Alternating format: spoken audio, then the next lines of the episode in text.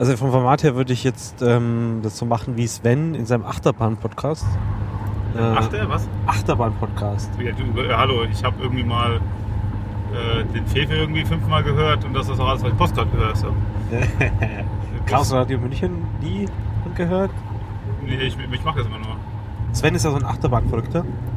Und die haben, haben ja neulich mal wieder so einen äh, USA-Trip gemacht, wo sie so viele Achterbahnen gefühlt wie nur irgendwie möglich äh, da gefahren sind. Und die haben sich, sind halt relativ viel mit dem Auto Ach, unser Sven. Unser Sven, ja, ah. genau. Und die haben sich dann abends immer nochmal entweder ins Auto gesetzt, wenn es halt eh immer dann zum nächsten Hotel fahren mussten, am nächsten Tag.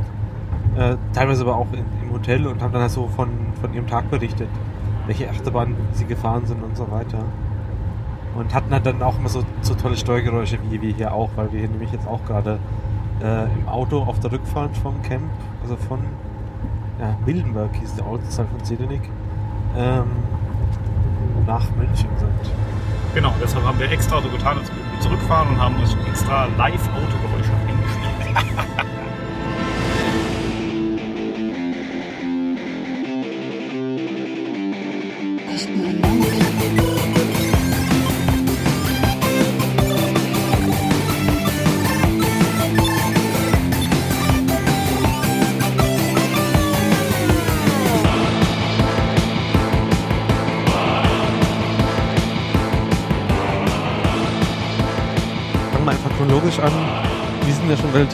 hochgefahren.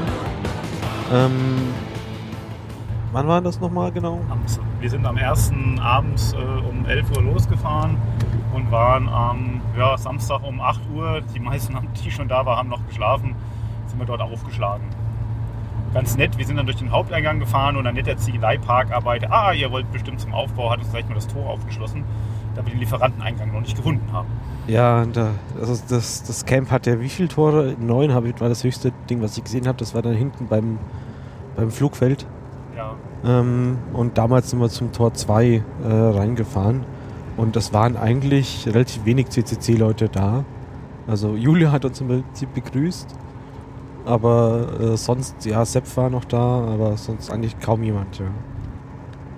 Ja, im Prinzip waren viele von, von, dem, von dem Aufbau, von den Piloten da. Äh, ich glaube, wir müssen überhaupt erstmal dieses Konzept erklären. Ah. Also, ähm, also wir machen das Camp, seitdem es es gibt. Äh, ich bin jetzt, war jetzt mein drittes Camp. Ähm, aber der CCC, der CCC macht das eigentlich, seitdem es es gibt, immer mit den, mit den Markus und André, äh, beziehungsweise Art Event, so heißt deren Firma, zusammen.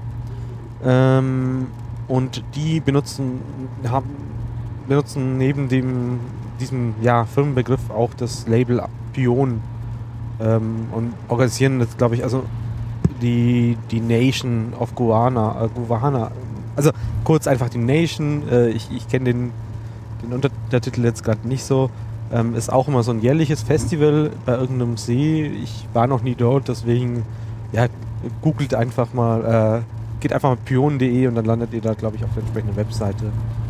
Und das ist halt mit der Zeit immer größer geworden. Also ich glaube, bei, bei der Nation ähm, machen sie während der Veranstaltung inzwischen gar nichts mehr selber, sondern halt einfach ihre Mitarbeiter, die, die da eingearbeitet sind und die einfach eher das Zeug machen. Und vor allem, die sind ja inzwischen halt auch äh, älter, haben Familie und so. Und naja, jedenfalls, die, wir bezeichnen sie als Produktion, Art Event. Das heißt, die sind im Prinzip sowas wie das CCH sonst. Also der Gebäudedienstleister. Die kümmern sich darum, dass, dass Vortragsräume da sind, dass Toiletten da sind, dass Licht da ist, äh, dass Strom da ist, wobei das ist so eine.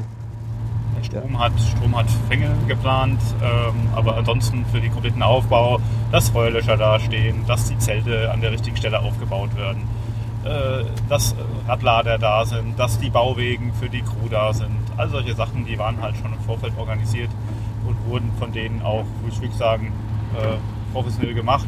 Hat unheimlich Spaß gemacht, mit denen zusammenzuarbeiten einfach eine tolle Crew. Leider, wie ich das gehört habe, wohl das aller, allerletzte Mal.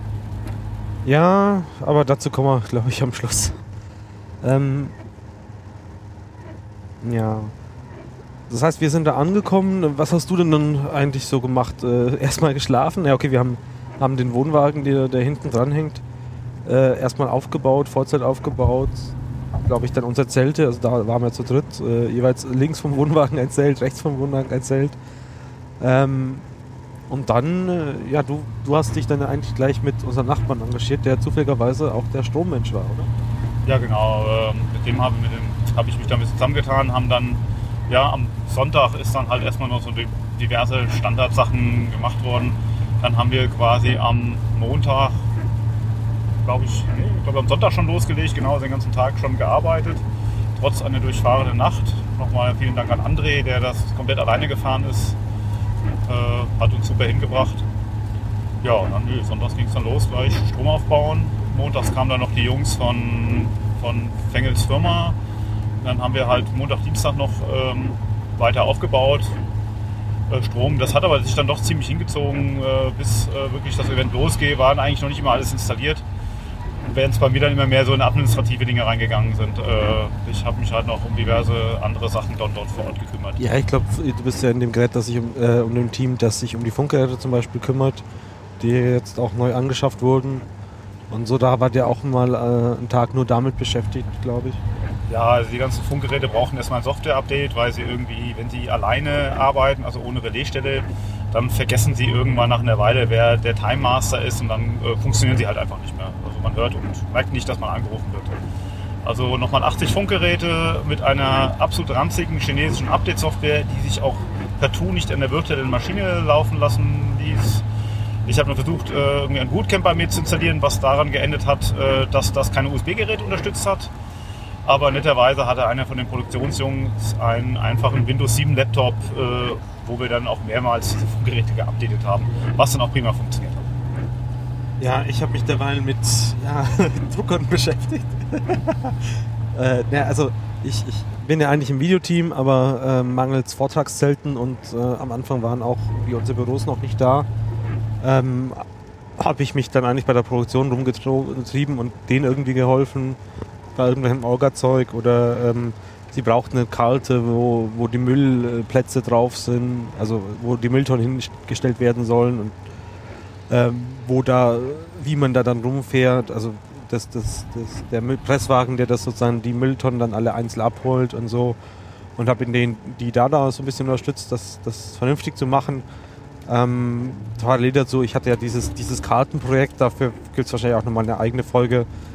Ähm, und habe da halt immer so die, die letzten Änderungen, ähm, was jetzt auf dem Platz gerade verschoben wurde und so weiter, dann da auch eingepflegt, sodass man da ein, ja, eigentlich, wenn man reingeschaut hat, immer die zu dem Zeitpunkt aktuellste Karte hatte. Ja, dann muss man natürlich auch den ganzen Himmel aufbauen, da muss dann auch alles verkabelt werden. Ich habe dann mal so die, erstmal eine Notleitung gezogen, dass wir da überhaupt mal Strom hatten. Das war bisschen ungünstig kommuniziert mit dem Strom. Der kam halt teilweise relativ spät.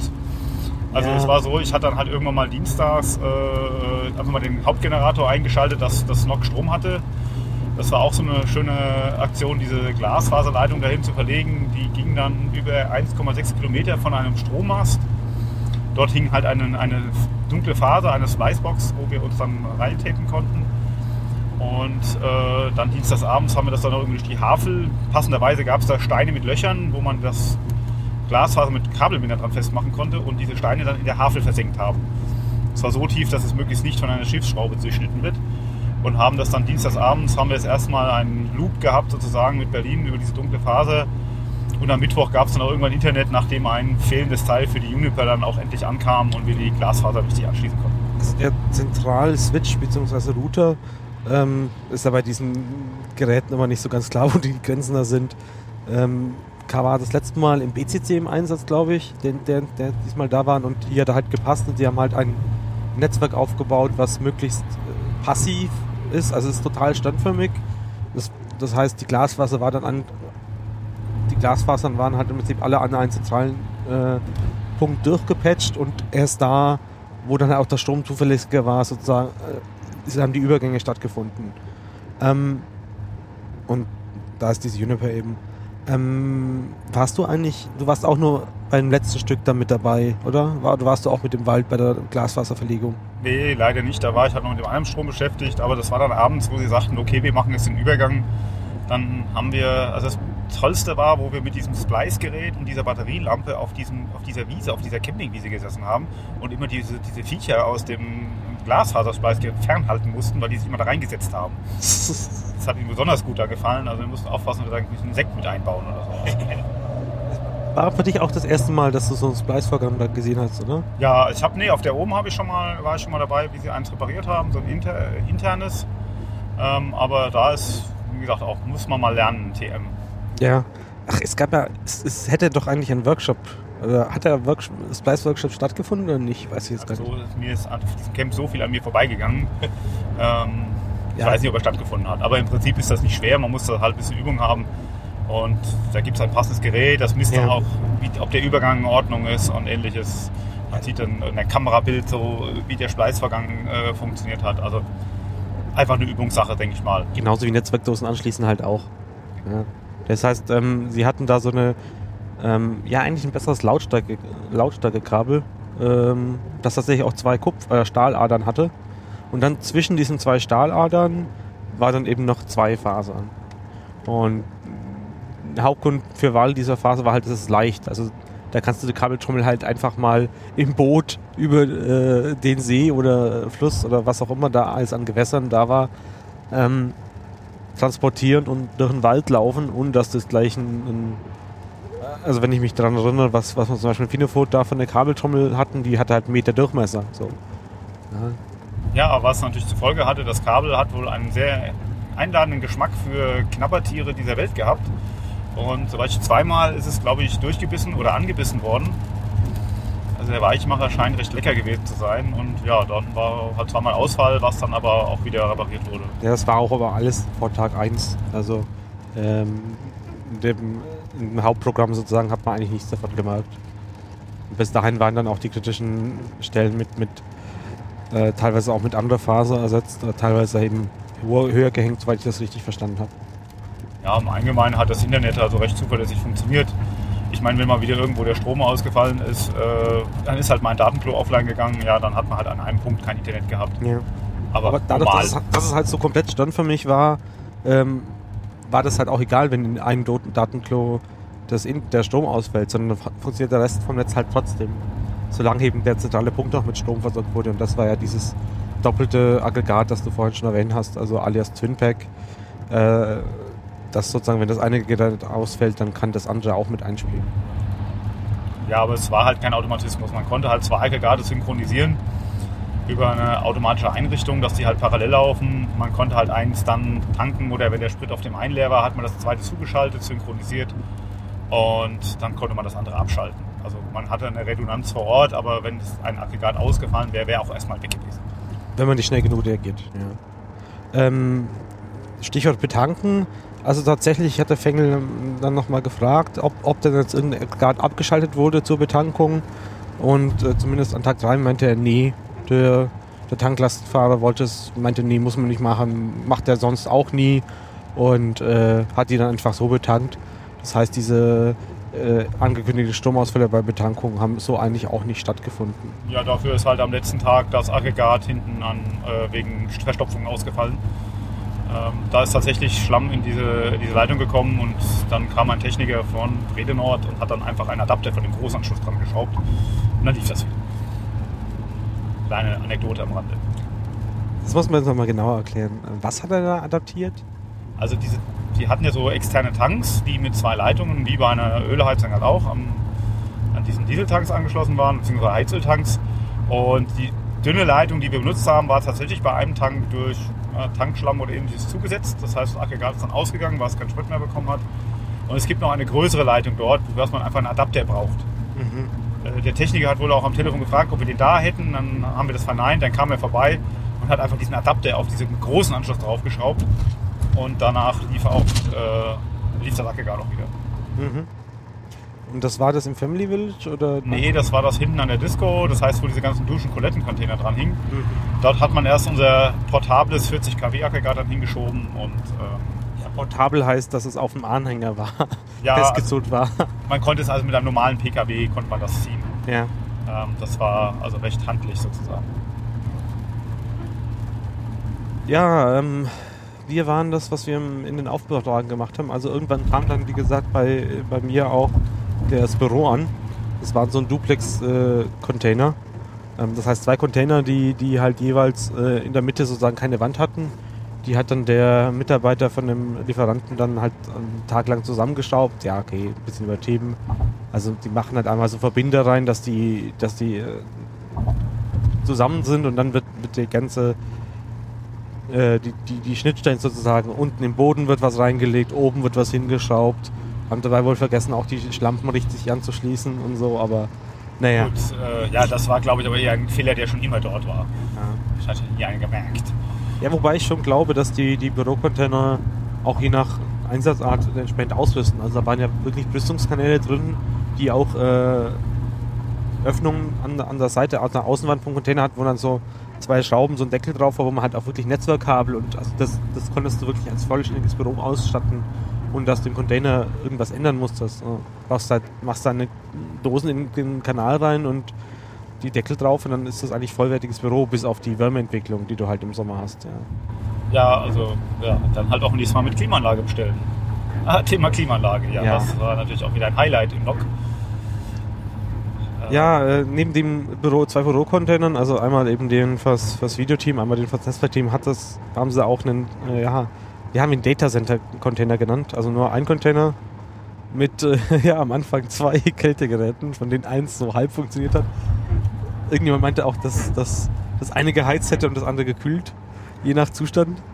Ähm, am Ende hatten sie wie viel? Sieben Klimageräte, also wir hatten dann sogar einen örtlichen Techniker da und diese Firma, die diese Container stellt, hat am Schluss dann halt einfach immer mehr Klimageräte angeschleppt. Am Schluss waren sieben Klimageräte im Einsatz, um ja, bei 37 Grad Außentemperatur äh, da drin wahrscheinlich erträgliche 20 Grad zu haben. Also. Ja, für die Hardware erträgliche, ja. Also das Netzwerkteam kam auch immer wieder auf uns zu mit, hm, braucht ihr alle Rechner, die da drin gerade laufen, könnt ihr mal ein, zwei runterfahren oder sowas. Äh, ja, das war halt teilweise ein Hitzeproblem. Ja, also diese Klimageräte scheinen also wirklich nur, um das Ding als Büro zu kühlen, äh, zu geeignet sein, aber wirklich ein.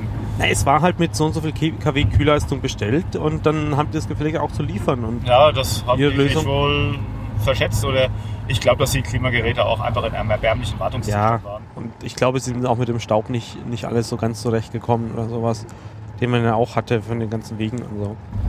Ja, aber es ist ziemlich wohl, dass das Kältemittel wohl gefehlt hat und sie keine Vakuumpumpe hatten, um das korrekt nachzufüllen. Ich vermute, dass einfach Luft im System gewesen ist. Und das ist natürlich tödlich für eine Klimaanlage, da sinkt die Kühlleistung gleich rapide ab. Mhm. Ansonsten, wenn wir noch gerade bei Klima sind, äh, irgendwann kam dann auch das POC. Also das Zelt stand die ganze Zeit schon da. Das wurde ja spaßeshalber äh, irgendwie aus Versehen um doppelt, naja, um ein Drittel zu groß geliefert. Also es war noch breiter als eigentlich geplant. Äh, das POC hat sich damit natürlich arrangiert und hat auch ihre eigene Klimaanlage mitgebracht. Ich glaube, das war das einzige klimatisierte Zelt, oder? Ja, das war schon.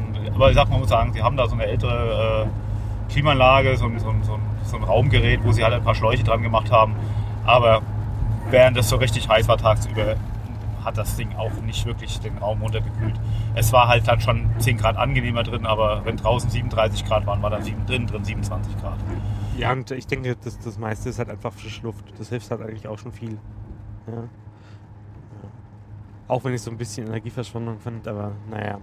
Ähm, ja, und es hat sich ja wieder herausgestellt, am besten als Kommunikationsmittel war wieder das Decksystem, das sogar bei, da kommen wir später nochmal zu dem Stromausfall, ähm, auch dort noch äh, prima funktioniert hat. Ähm, ich hoffe, es wird es noch eine Weile geben. Ja, also ich, ich denke, da gibt es auch noch ein. Es gibt jetzt dieses Mini-POC, was die Karlsruher gemacht haben und was jetzt, äh, was früher eben äh, Ralf allein gemacht hat und jetzt der Entropia sozusagen übernommen hat. Und damit kann man eigentlich auch die kleinen Veranstaltungen so, die haben acht Basisstationen. So das erste, das erste Mal, dass das POC was, äh, wo sie auf einem Camp, das irgendein holländisches Camp, ich glaube, das muss ja die, die vor der Wotze Hack, also 2000 rum, glaube ich, ähm, gewesen sein. Da hatten sie zwei Deckstationen und das war halt die Geburtsstunde des POC. Da, da, ich such, schau mal, wenn ich es nicht vergesse, dass ich da mal den, den Podcast raussuche, wo sie das mal erzählt haben, die Geschichte. Äh, ja. Ähm, und das würde halt, gerade im, im, freien Feld reichen da halt auch so, diese acht Stationen würden das notfalls auch aus, ausreichen. Aber sie haben ja gesagt, sie machen Kongress und Camp weiterhin. Äh, die haben halt auch das Problem, dass sie langsam Kinder bekommen und so. Ja. Ja, es ist schon immenser Aufwand. Ähm, ich meine, sie haben halt doch einiges auch selber nochmal an Kabeln verlegt. Ähm, das Gelände ist halt schon eine gewisse Größe. Sie haben halt dann parallel zu den Glasfaserleitungen im Prinzip zu jedem Datenklo nochmal eigene Leitung gezogen. Jede Basisstation braucht schon vier Adern. Also die haben die Datenklos teilweise eben auch mit Deckstationen ausgestattet. Da, wo es halt aus ihrer Sicht Sinn gemacht haben. Sie haben auch noch eine, eine Remote-Station, die irgendwie über Glasfaser genau. äh, Multimode, also nicht das, was Single Mode, was die, das NOC verwendet, sondern eben eine andere Art von Faser, die sie aber dann halt in den, in den Graben, äh, das das NOC da mit der Fräse gemacht hatte, äh, mit reingeschmissen. Und äh, für, für ein bisschen weiter oben, dass sie halt nicht mit jeder Kupferleitung bis zu ihrem Zelt fahren mussten. Genau, das äh, hat zwar auch einen eigenen Akku, aber das ist dann auch bei dem Stromausfall äh, dann auch aus gewesen. Aber unten hat es noch funktioniert. Ja, ansonsten, klar, GSM war auch wieder am Start. Die kam dann auch etwas später. Gab dann auch wieder SIM-Karten, die dann auch wieder mal ausverkauft waren. Äh, waren es wieder 31 SIM-Karten? Äh, am Schluss waren es noch, ähm, noch neutrale von diesem Simcom oder wie sie heißen. Ja. So in rosa Farben, da habe ich auch noch zwei Andenken gekauft. Ja. Die Leute können ihre SIM-Karten, egal von welchem Event sie sind, immer wieder verwenden. Also ihr braucht keine neuen. Ansonsten kamen dann irgendwann endlich auch mal diese Vortragszelte. Ah ja, der, wie hieß der, der flotte Freddy? Ja, es ist, es ist eine ganz seltsame Konstruktion und zwar äh, der Zeltverleih Tent Deluxe, von dem man eigentlich nur abraten kann. also C. -Punkt meinte, das sei, ein absoluter, das sei ein absoluter Fehler gewesen, diesen Verleih zu nehmen. Ähm, der verleiht nur Zelte, aber hat, stellt keine Aufbaucrews. Aber er hat witzigerweise gibt es eine Firma, die die ganze Zeit diese Zelte aufbaut und das ist der kleine Freddy, was wohl der Sohn von dem Zeltverleiher ist. Ähm, und es gab aber anscheinend die Probleme, dass, dass die Vorarbeiter, äh, die beide irgendwie dann spontan nicht, nicht verfügbar waren, äh, irgendjemand meinte Krankenhaus oder sowas, sodass die das halt irgendwie alleine aufbauen mussten, beziehungsweise, also als allererstes kam das, oder als erstes von den zwei großen Zelten kam das im Norden, also Vortragszelt 2 alias Project äh, 2501, glaube ich. Keine Ahnung, für mich war das immer das Zelt 2 und das konnte ich mir merken. Genau, nee, und äh, ich habe den Namen schon falsch gesagt. Das war das Simal irgendwas. Egal. Zelt 2 im Norden, ähm, das witzigerweise irgendwie über Nacht gewachsen war. Also es war in jeder Richtung eins größer, äh, ein Meter größer. Vermutlich haben sie einfach ein anderes geliefert, weil das, was eigentlich eingeplant war, anscheinend nicht rechtzeitig fertig. Naja. Jedenfalls, das stand dann irgendwann und dann haben wir als Videoteam ähm, dem äh, Lars, äh, der von Audiovisuell ähm, und Sebastian, sein, sein Kollege da, eben geholfen, die Technik da drin mit aufzubauen. Ähm, das war halt so, um, um als CCC da ein bisschen Geld zu sparen, äh, hat man den Aufbau da halt dann mit, mit Engeln, also die halt schon Veranstaltungstechnik-Erfahrung haben, ähm, gemacht. Also wir haben dann einfach im Himmel angerufen und gesagt, hey, brauchen wir ein paar Leute, die hier die Bühne mit aufbauen. Äh, und hatten halt zusätzlich im VOG auch äh, ein paar Leute, die, die halt schon mal irgendwie ähm, mit Veranstaltungstechnik äh, im professionellen Umfeld zu tun hatten. Äh, ja. Erkennt man meistens daran, dass sie schwarze Kleidung dabei haben. also die, die, die, klassischen Techniker, äh, ja. Ja, das äh, die Zelten war halt echt äh, sehr ärgerlich. Ähm, ich glaube, das meiste lag nicht mal an den Leuten, weil die haben sich echt bemüht.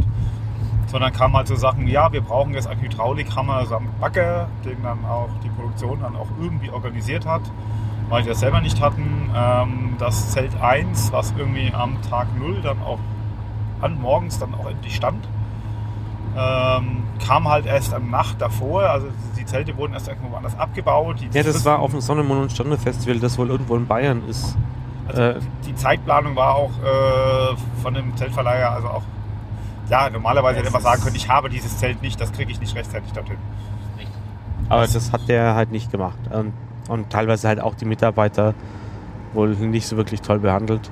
Äh, so müssen irgendwie den LKW fahren und sollen, sind danach gleich wieder eingeplant, um das Zeug aufzubauen. Also das ist doch auch nicht. Naja.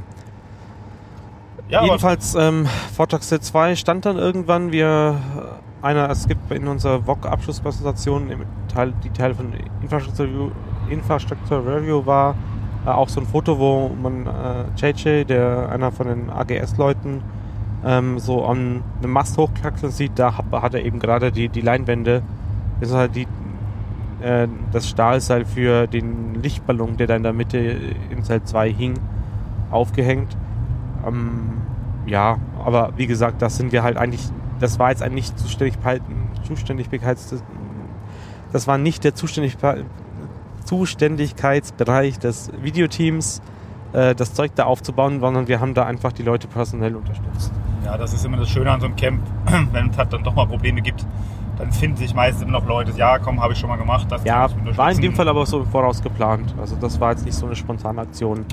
Es war halt nur sehr nervig, dass das dann so, so, so Zeit, also so zeitlich passieren musste. Ja, Vortagsset 1 äh, haben wir dann Tag drauf äh, gemacht, eben Tag 0, dann mit der Technik ausgestattet und das hat halt teilweise auch mit unseren internen Planungen kollidiert. Also ähm, den, wir hatten eigentlich so als Videoteam vor, nachts um 10 halt äh, da die erste Englischschulung zu machen oder die Einführung in das System. Und ähm, aber die Leute, die da eigentlich mit eingeplant waren, hatten ein, hat, konnten halt nicht in Cell 2 bei der Einführung mit dabei sein, sondern mussten halt einfach in Cell 1 noch helfen. Und ja, es war einfach sehr nervig. Währenddessen haben sie halt in Cell 1 dann auch das Zeug aufgehängt. Diesmal hat man noch einen Kletterer von, äh, von den Pionen oder von der Lichtcrew mit dabei. Ähm, das heißt, da ist es auch nicht wieder nur an uns hängen geblieben, aber es war trotzdem auch nochmal, mussten da zu zweit hoch. Jeweils hat Alex aus, bei uns aus da auch nochmal ein bisschen geklettert. Ansonsten, ja, die Sebastian hat selber auch noch irgendwie Kletterarbeiten gemacht, auch schon in, in Vortrag 2. Es ist wohl sehr anstrengend, da immer ständig rauf und runter. Ja, man muss halt jede Sache wieder einzeln hochziehen und sowas. Das ist halt, ja. Das, sowas macht man halt entspannt drei Tage vorher und nicht, wenn man eigentlich schon äh, mit sich mit einer Sache beschäftigen will. Aber wie soll's, was soll's, wir haben, es ist alles geklappt, alle Am Ende stand alles, ja. ja. Äh, Vortragszelt 1 hat dann entgegen der Planung äh, eben einen Holzboden gehabt, der dann mit Teppichboden äh, belegt wurde, damit man nicht ganz über die Platten stolpert, was in dem Sinne halt so eine Art Auflage vom, vom Bauamt, die ja da äh, sich wohl jede Baut, äh, Baut äh, alle Bauten über Dollar Größe ähm, anschauen mussten und die freigeben. Und ja, mit diesem Teppich war das dann irgendwie auch kein Problem. Ähm, also er wurde halt mit der Auflage, dass da ein Teppich reinkommt, dann genehmigt und der Teppich wurde halt dann an Tag 1 in der Früh noch verlegt und dann dürften die Leute rein und äh, ja, die Eröffnung konnte wie geplant stattfinden. Ja, erstaunlicherweise, trotz allem Chaos, äh, hat alles funktioniert. Kleine Reibereien oder mal hier war es nicht da, wurde alles erfolgreich gelöst. Insgesamt war es wieder ein tolles Camp, so würde ich sagen. Ja. Äh, Welche Vorträge hast du dir denn angeschaut? Ja, ähm, ich war in meinem eigenen drin. Ähm, ja, ähm, da habe ich was geredet. Aber Vorträge anschauen, ja, wie bei jedem Kongress auch, gucke ich mir dann mal später an. Ähm, dein eigener, das heißt äh, zusammen mit Schneider, Seck? Genau, das, äh, das Radio Badge äh, war natürlich das Highlight von diesem Camp.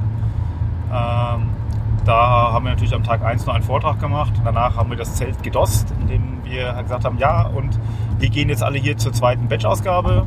Und danach war die Veranstaltung, die danach kam, erstmal verschoben, weil das Zelt voll mit Leuten stand. Aber egal, es hat äh, funktioniert.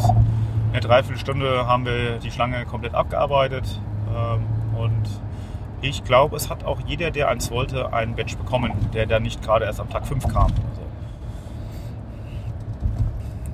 Die haben ja auch noch äh, auf dem Camp äh, bisschen Pro eine Produktionsstraße eingerichtet.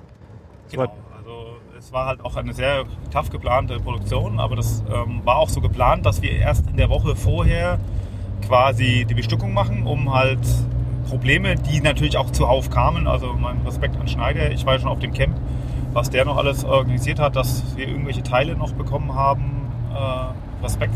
Ich glaube, die Widerstände waren im, im, Ja, das hatte ich ja, hatte ich ja den, den zweiten Prototyp, den ich ja in Berlin angeleiert habe. Äh, der eine Berliner Prototypenfertiger konnte ja aus Urlaubsgründen nicht. Dann habe ich noch rumtelefoniert und Bernd Schneider in Amerika war, habe ich dann äh, den organisiert. Der sagt dann, ja, ähm, eure Pads sind zu groß für eure 0402er SMD-Bauteile. Äh, stellt sich heraus, dass diese Eagle-Library tatsächlich diesen Fehler hat, dass die Pads viel zu groß sind. Ähm, wenn man dann auch noch sucht, äh, findet man das auch. Und dann hat dann noch der Bestücker irgendwie, also wir haben dann noch, glaube ich, nur 603er Teile nachbestellt. Der Bestücker hatte 0402er bestellt. Ähm, auf jeden Fall hat es aber noch funktioniert. Ja, das heißt einfach, man muss eine größere Bauform der Widerstände, die, oder des Hühnerfutters, wie es ja auch im Oft so genau. schön heißt, äh, kaufen, damit der, also nur damit der Bestücke, dass der eine Bestücke damit umgehen konnte oder? Ja, sag mal so, also wir hatten so, kann man probieren, könnte funktionieren, aber wenn wir die größeren nehmen, funktioniert es halt sicherer. Ja. Es entstehen dann sogenannte Grabsteine, nennt man das. So ein Bauteil kann sich dann aufstellen, das ist wie ein Grabstein da steht. Und das hat er nur auf einer Seite angelötet. Und das ja. wäre dann halt kaputt. Dann müssen wir das händisch reparieren. Und dann haben wir uns halt doch entschieden, mit den Großen zu bestücken. Und ich weiß nicht, was die Situation ist, ob der Lieferant die Teile zurücknimmt oder ob wir sie jetzt kaufen mussten.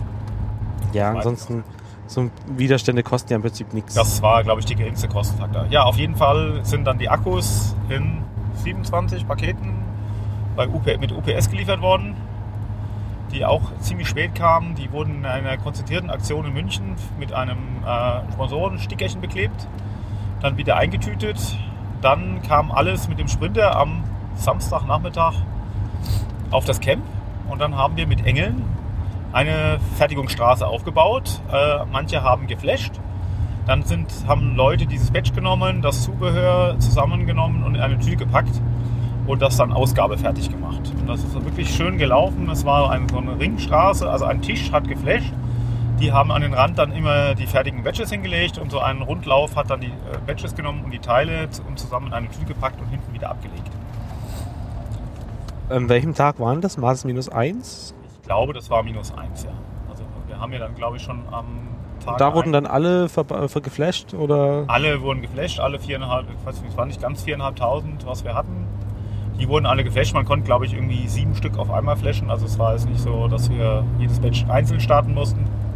Es wurde halt so ein Bunch auf Batches an einen Rechner angeschlossen, der dann geflasht und das Verpacken aber mit, mit Hilfe, äh, ich weiß gar nicht, irgendjemand hat einen netten Namen dafür gefunden. Äh, für den Engelchip? Nein, für, dieses, äh, für diese Fertigungsstraße von uns. Äh, ah. Ich habe schon wieder vergessen irgendwie. Äh, aber es war irgend sowas angelehnt an, an äh, Kinderarbeit in asiatischen Ländern oder irgend sowas. Okay. Auf hat es gut geklappt, also wirklich top, also mit den Engeln. Die Engel haben da auch Stunden dafür bekommen, sozusagen. Genau, das waren ganz normale Engelschichten, die wir ins Engelsystem haben eintragen lassen. Corbin hat dann, glaube ich, sogar einen äh, entsprechenden Account bekommen da, hat, wir haben die Schichten eingetragen und natürlich haben sie ganz normal ihre Stunden bekommen dafür. Ja. Ja, und dann äh, haben wir, kam dann die Ausgabe, äh, ging dann halt auch ähm, erst eine Engelausgabe, ich glaube am Tag 1 morgens, beim nach dem Engel-Meeting dann am Tag 1 abends bei uns. Mit Ist aber Tag 0 auch, auch äh, eine Ausgabe, oder? Stimmt, Tag 0. Nee, genau. Am Tag 0 war das Engel-Ausgabe und die erste Ausgabe und Tag 1 war die Ausgabe nach dem Vortrag. Und die letzte Ausgabe war an Tag 3, äh, genau.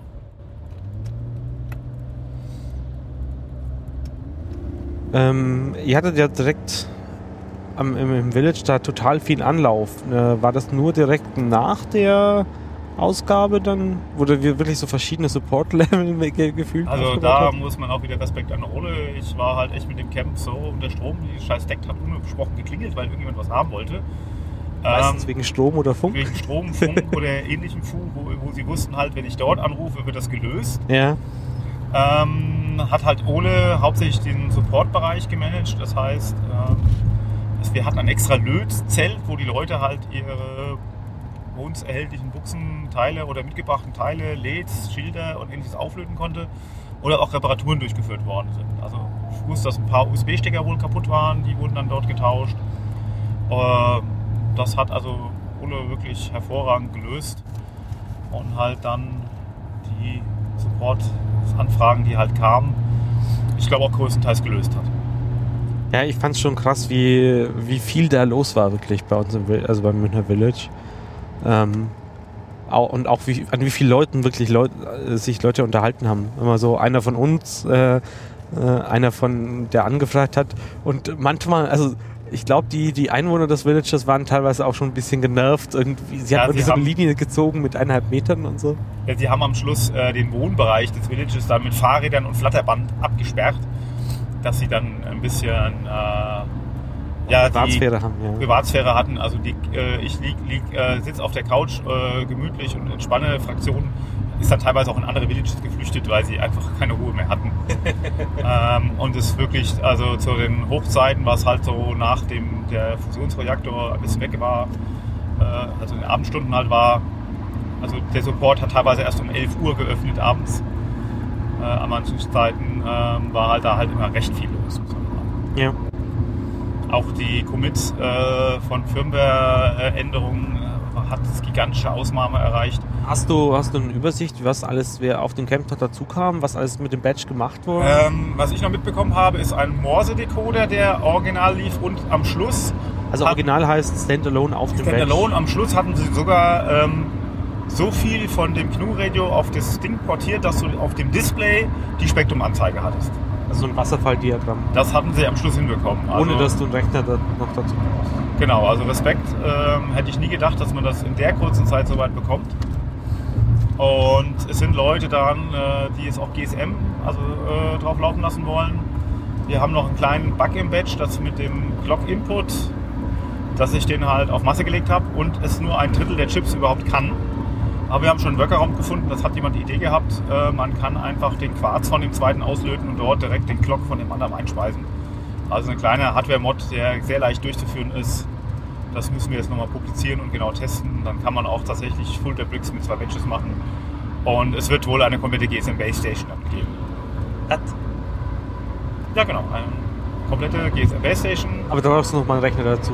Ja, natürlich. Du brauchst das nur mit Rechner. Das kann natürlich die Batch nicht alleine. Ähm, du brauchst ja dann eh noch den Base Station Controller und äh, ja, die ganze Software so, ja. Das ja. muss man ja auf jeden Fall auch haben. Ja.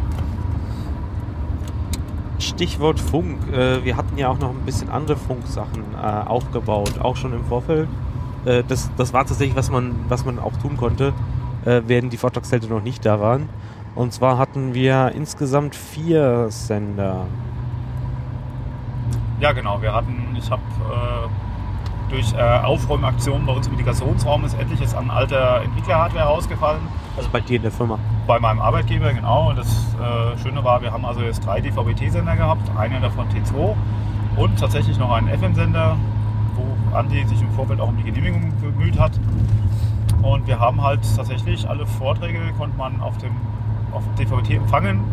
Äh, am Schluss auch mit EPG und sogar Videotext. Nee, nee, das ging die ganze Zeit. Also das ah, Florov hat eigentlich die, die die ganzen Minustage, solange die Hardware noch nicht da war, also die, die, die Rechenzentrum-Hardware, also es ist zuerst sind halt die, ähm, die drei Cases, na Moment, es war zu, also wir haben ja insgesamt verschiedene äh, Anzahl an Cases und äh, das Zeug aus dem, was im CCV-Lager eingeplant war, äh, eingepackt war, das heißt äh, Case all drei, nee, zwei bis fünf und das, das Rechenzentrumscase äh, das war halt schon früh da und die andere Kamera kam dann halt erst mit der Lieferung. Und na, die, die Kamera 1 und das Server Case, das kam dann erst mit der späten Lieferung, die dann direkt aus dem CCB kam. Ähm, und das heißt, wir haben dann, wir hatten dann so einen äh, Teststream aus dem, aus äh, eine Winkekatze, ähm, aus, gefilmt aus dem VOG-Container, die wir hinter dem Bauzaun eingesperrt hatten, die halt dann eigentlich schon von Tag, was weiß ich, äh, wahrscheinlich minus 5 oder so, äh, da gewinkt hat. Ähm, und währenddessen haben wir halt den, den, den Teststream oder das DVB-T-Zeug aufgesetzt, weil da, das konnte man schon machen. Das Gebäude, wo die Server, wo die Sender aufgestellt äh, wurden, stand ja die ganze Zeit schon. Gibt ein wunderbares Bild, das ist so, so ein total staubiger Raum über dem Hochofen und äh, mittendrin dann so diese, diese, diese Hightech-Sender äh, mit blauem Display und sonst irgendwas. Ja, wir hatten uns dann spontan, war ja erstmal am Anfang, wir nehmen den Aussichtsturm, dann war die Frage, wo verbauen wir das alles? Ähm, und dann habe ich diesen Dachboden gefunden und dann gesagt, ja, ist ideal. Ähm, dann hat das kam, glaube ich, daher, dass da auch der Orga-Funk ja. Ja, der war da oben drauf gestellt und dann haben wir uns das mal genauer angeguckt und gesagt, ja, da bauen wir alle Antennen drauf. Ja. Der, die stehen auch noch drauf, die Relais, samt meinem Amateurfunk-Relais, was ich jetzt äh, in Berlin einlagern lasse. Dann kann es direkt wieder zum Kongress gehen. Felix möge mir verzeihen, dass ich seine USV da auch mit einlagern lasse, aber ich glaube, sie ist schon bei ihm eh noch rum und er hat erst Akkus dafür bestellt. Also es sollte kein Problem sein, die kriegt er schon wieder. ähm, Felix ja, genau. hat ja die ganzen Antennen da aufgebaut. Genau, oder? Felix äh, habe ich dann gleich, nachdem er Arbeit gesagt hat, ja wunderbar, dann kannst du die Antennen aufbauen. Und hat dann mit diversen Holzkonstruktionen aus dem Lichtteam, hat er dann schön Antennen oben drauf gebaut. Ähm, die FM-Antenne hat irgendwie nicht richtig funktioniert, dieses komische Ringdepot, dann hat er noch eine andere gebaut. Und das hat dann auch prima funktioniert. Also ich habe nur positive Berichte bekommen, dass das auch noch gut im Umfeld funktioniert hat. Der Veranstaltungsfunk. Ähm, nee, nee, Grundstücksfunk. Grundstücksfunk, genau. Also der, der endet automatisch an der Grundstücksfunk. Äh, genau, also von per se war das da draußen halt nicht mehr zu empfangen. Naja, es, der Hauptunterschied ist zwischen Veranstaltungsfunk und Grundstücksfunk ist, wenn ich das verstanden habe, dass man sich halt bei Grundstücksfunk nur an das eigene Publikum richtet. Genau. Und bei Veranstaltungsfunk wie, also der, der, der, äh, der Mensch von der BNetzA oder MBB, MABB, also der Medienchef Berlin-Brandenburg, die halt für Technik auch zuständig ist, äh, meinte halt, äh, ja, dass sie richten sich ja nicht so wie der Buga, die jetzt wohl zeitgleich oder in dem Zeitraum ist, an die Allgemeinheit, sondern eben nur an ihre Besucher. Und deswegen ging das halt über diesen einfachen Weg, ohne dass man erst in dem Gremium von der MABB das Zeug absegnen lassen musste.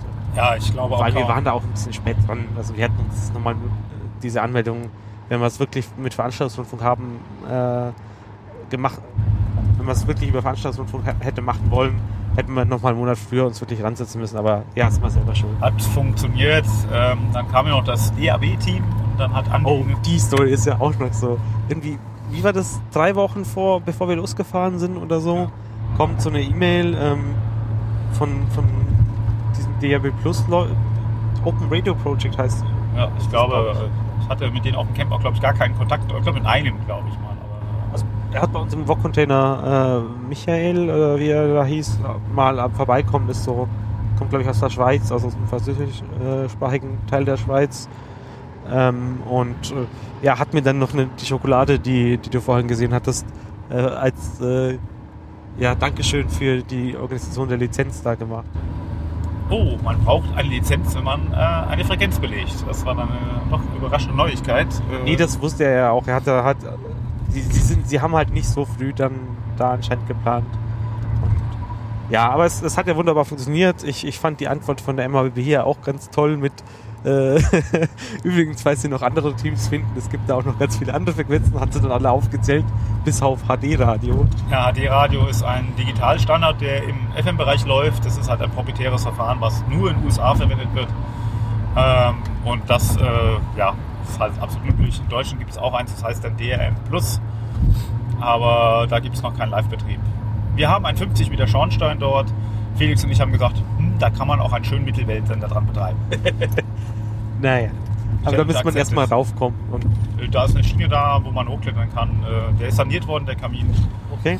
Also da ist extra so eine Schiene, wo man so einen Schlitten reinmachen kann zur Sicherung. Ja. Ähm, kein Problem. Wir müssen nur uns nächstes Mal drum kümmern. Also wir haben müssen wir halt schauen, ob wir das nächste Mal das Camp da machen. Äh, wenn das wie das nächste Camp abläuft. Das wird es, denke ich mal, schon geben. Wie und wo es stattfinden würde, das werden wir ja. wieder am Kongress davor erfahren, der dann auch irgendwo stattfindet, wo keiner weiß. Ähm, ja.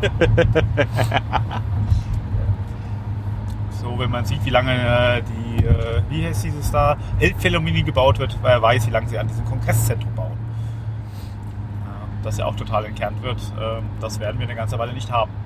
Ja, ansonsten äh, wieder zur Veranstaltung an sich. Also tatsächlich, ich habe auch nur einen einzigen Vortrag gesehen. Äh, und zwar auch unseren eigenen in Anführungsstrichen. Und zwar dieses Infrastructure Review. Stimmt, den habe ich auch gesehen. Ich habe zwei Vorträge gesehen. Sag, jetzt. Äh, sonst bin ich aber diesmal relativ viel auch rumgekommen. Also, da dass nicht wieder zwei Drittel meines Teams wie beim Kongress irgendwie ausgefallen sind, habe ich mir eigentlich jedes Village einmal angeschaut. Um, hast du das, die, die Seidenstraße war ein bisschen klein.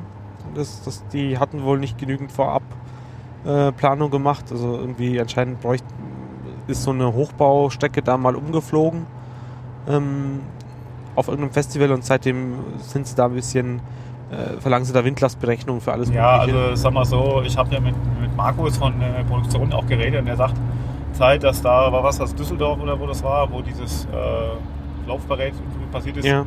musst du für alles, was über 5 Meter ist, auf jeden Fall eine Baubuch, oder?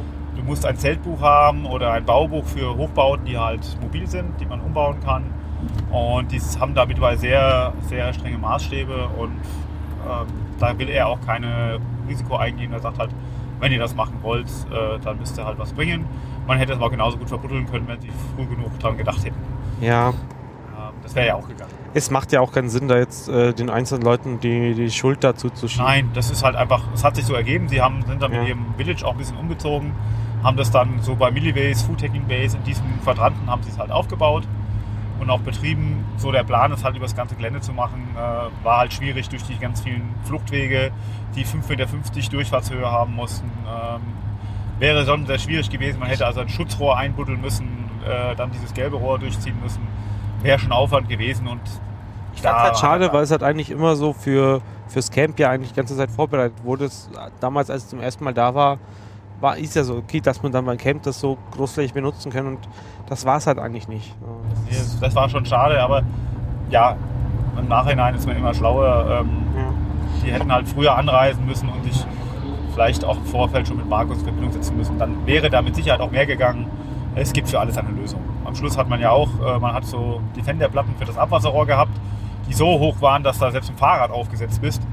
Nee, auch, auch die ganzen PKWs, die, PKWs, die, die hat man dann am Schluss dann, die hat man dazu übergegangen, entweder diese Defenderplatten zu verbuddeln oder am Schluss einfach die Rohrleitung zu verbuddeln. Ja, an einer Stelle mussten sie wirklich dann mit dem Kompressor irgendwie 30 cm in die Tiefe gehen, weil äh, dieser Stahl, äh, das Stahlband, was da sozusagen den, den Weg von dem Gras abgetrennt hat, halt so tief war und in der Stelle so gut einbetoniert, äh, dass sie mussten halt unten drunter durch. Und dann ja, ja. Das, das Band ist halt irgendwie an die 30 Zentimeter oder 20 lang. Also sie mussten richtig tief rein und an dieser einen Ja, Stelle. da war also echt viel Beton drunter. An einer Stelle haben sie es dann auch außerdem ausgerissen, äh, weil das Loch nicht groß genug war. Aber ich glaube, insgesamt halten sich die Kollateralschäden auf diesem Gelände echt in Grenzen. Also ja, das, was ich noch gelesen hatte, war, dass, dass die Ziegeleipark, äh, also Besitzer, Schrägstrich, ja, sie besitzen jetzt nicht, sie betreiben es ja nur, ähm, weil es ja wohl der Landkreis, das Gelände im Landkreis gehört, ähm, die waren eigentlich relativ zufrieden mit uns. Also, ja. Ja, man hat es auch gesehen. Wir haben heute nochmal eine Runde drüber gedreht. War schon sehr weit fortgeschritten. Also klar, kleinere Geländeschäden oder sowas, aber das wächst ja eh alles wieder nach. Es war ja einfach nur Wiese und nicht mal irgendwie Golfrasen, sondern einfach nur äh, Wiese, die auf, äh, man gräbt, drunter findet Schienen, Stahlseile und äh, Ziegelsteine.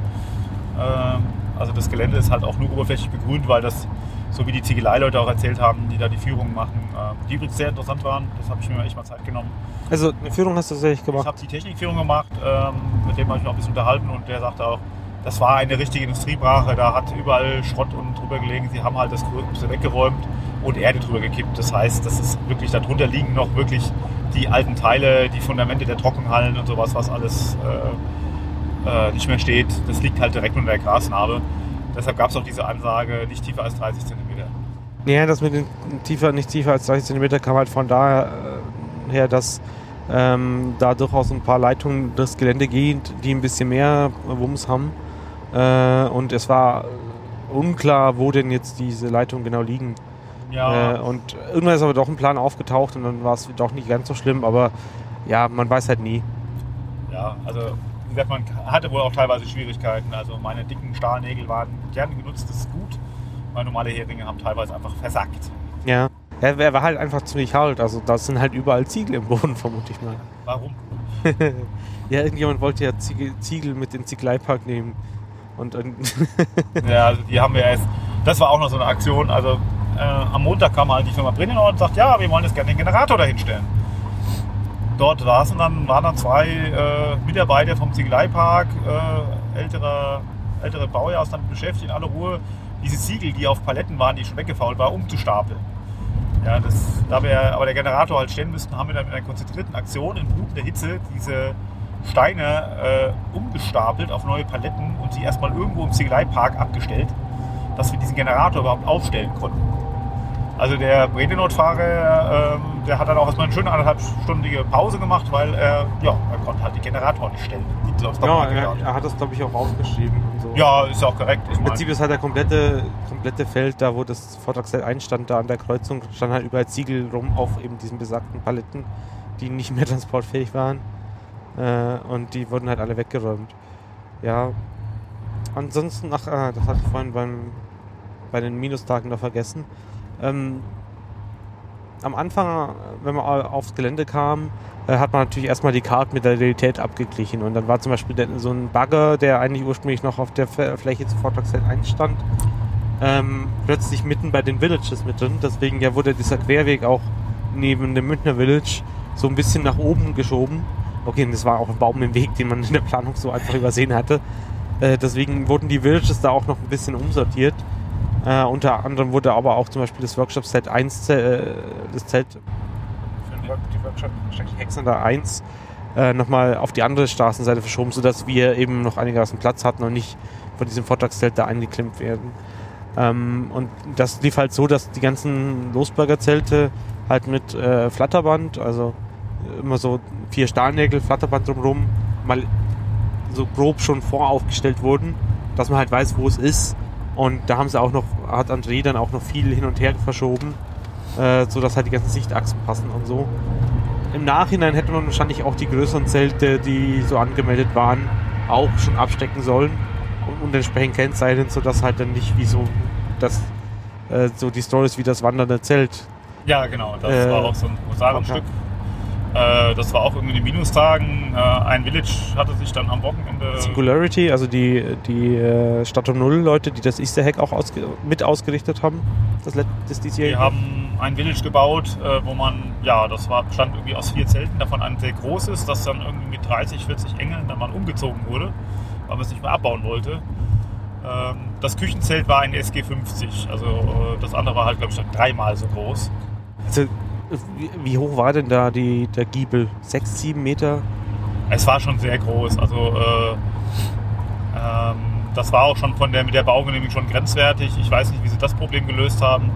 Aber es hieß eigentlich, ab 5 Meter braucht man eine Baugenehmigung bzw. Ein, ein, ein Zeltbuch, wo halt drin steht, dass das Ding typgeprüft ist und gewartet worden ist.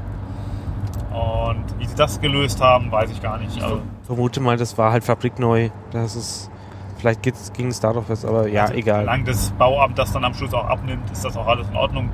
Aber sowas im Notfall wäre das Zelt dann halt gesperrt gewesen. Also, aber es hat Gott sei Dank funktioniert. Ja, ansonsten ähm, Villages, Aufbau, ja, es wurden halt diese ganzen Losberger-Zelte da gestellt. dann kamen irgendwann die Villages auch. Die sind erstmal ein bisschen, das Village-Team ist erstmal rotiert. Sie waren am ersten Tag ja nur mit drei, vier Leuten haben die Leute wohl abgeholt und dann halt mit dem Fahrrad zu, zu ihrem Platz gebracht.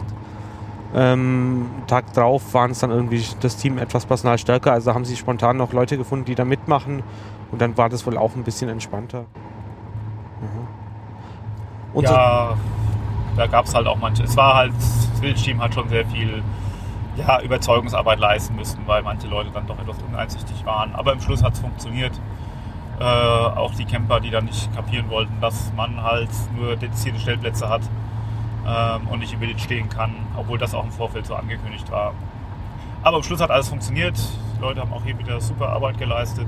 Am Schluss hat man sich überall arrangiert. Ähm, wir haben dann noch eine weitere Fläche, noch Strom- und äh, Datenklo organisiert, ähm, wo dann auch noch Zelte hinkamen. Und im Endeffekt muss man sagen, es hätte überall noch äh, an vielen Orten einfach noch Zelte dazu gepasst. Ja, aber eben nur, weil, weil sie so, so drauf waren und äh, genau, weil so dafür gesagt haben, dass die Leute wirklich eng bauen und nicht irgendwie 30 Zentimeter Weg zwischen den, den Zelten lassen. So. Das war auch ein Ziel, dass man wirklich die Leute wirklich dazu genötigt hat, Leute, stellt eure Zelte dann zusammen, äh, vor allem lasst keine Gassen dazwischen, wo die Leute über die Strippen fallen.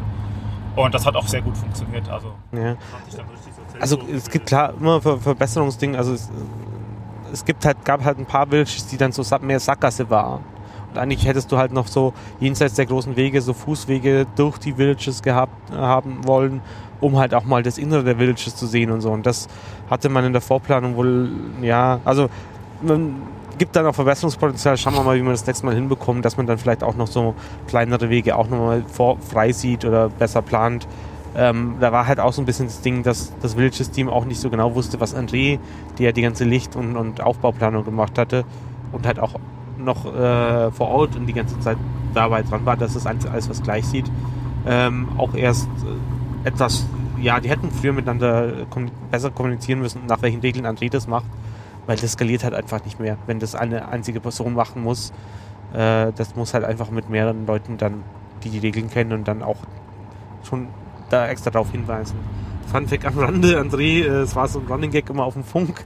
André äh, weigert sich halt ein Funkgerät dabei, oder weigerte sich ein Funkgerät dabei zu haben. Ja. Das, äh, ein, ein, beliebter Spruch war deswegen äh, auf dem Funk, sieht jemand André? Ja. Und äh, nach dieser Aktion mit diesem wandernden Zelt äh, hat André dann auch ein Funkgerät gehabt, dass es eben nicht mehr vorkommt. ja, ähm, das erinnert mich so an die oben, wo der Strommensch auch kein, äh, nur ein Funk hatte und kein Deck. Äh, das ist dann genauso schlimm. Ja, wobei Fengel auch an den ersten Tagen auch, also der hatte mir zu spät entdeckt. Das ist, äh, das hätte durchaus besser sein ja, das lag auch an ihm. Also er hatte wohl eins, es war auch die Nummer reserviert oder ich glaube, das lag sogar bereit für ihn. Und nee, er wollte halt ein zweites, einen zweiten haben, dass das nicht alles an ihm hängen bleibt. Und wenn es halt über Funk kam, da war halt das komplette Team dann informiert und nicht nur er was ich auch nachvollziehen kann. Also weswegen die, die da alle angefunkt haben, so, hey, ich brauche mal einen Mehrfachstecker, während du noch dabei bist, das komplette Stromnetz zu bauen. Also kann ich absolut nachvollziehen. Ja. Ja, ich meine, da war ja dann, ja, irgendwann war das Zeug halt leer, es wurde dann noch nachbeschafft, am Schluss gab es wieder Spurkabel. Ähm, ja, leider verstehen manche Leute halt nicht so bringt euer eigenes Kabel bis zum Stromverteiler mit. Ja, selbst die, die Stände, also die Essensstände, ja, haben sich teilweise nicht an ihre Verträge gehalten, wo halt wohl drin stand, dass die ihr eigenes Strommaterial mitbringen müssen und äh, haben dann uns, uns nach Mehrfachstecker und Verlängerungskabel und so weiter gefragt. Also die Essensstände sind ein eigenes Klientel. Ich hatte auch eine Halbstundendiskussion mit dem Krebsstand und ähm, er hatte sogar noch einen, es war im Kasten sogar noch ein 2 Ampere Anschluss frei und ähm, ich weiß nicht, wie er es dann gelöst hat und wir hatten auch zu dem Zeitpunkt gar nichts mehr. Er hat gesagt, ja, ähm, wenn du da was anschließen willst, dann musst du dir halt auch mal einen eigenen Verteiler kaufen oder sowas. Ähm, ich verstehe nicht, warum Essenstände so unvorbereitet sind, aber das scheint wohl normal zu sein. Ach, ich habe da noch einen, einen, einen, Kühlanhänger und hier habe ich noch eine Gewerbespülmaschine und hier ist noch eine Kreppplatte und diese große Kaffeemaschine möchte ich gerne auch noch anschließen.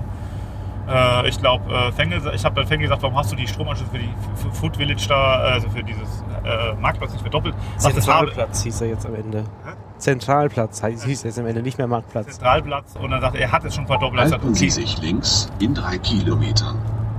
Ja, irgendwo muss man jetzt abbiegen hier auf der Autobahn, sehr lustig.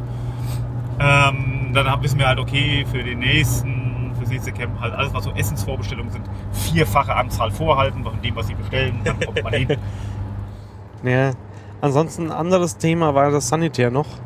Ähm, die hatten ja im Vorfeld nicht so ganz, äh, die, also die Planungen waren eigentlich hauptsächlich im, im Kopf vom Chef, soweit ich das verstanden habe.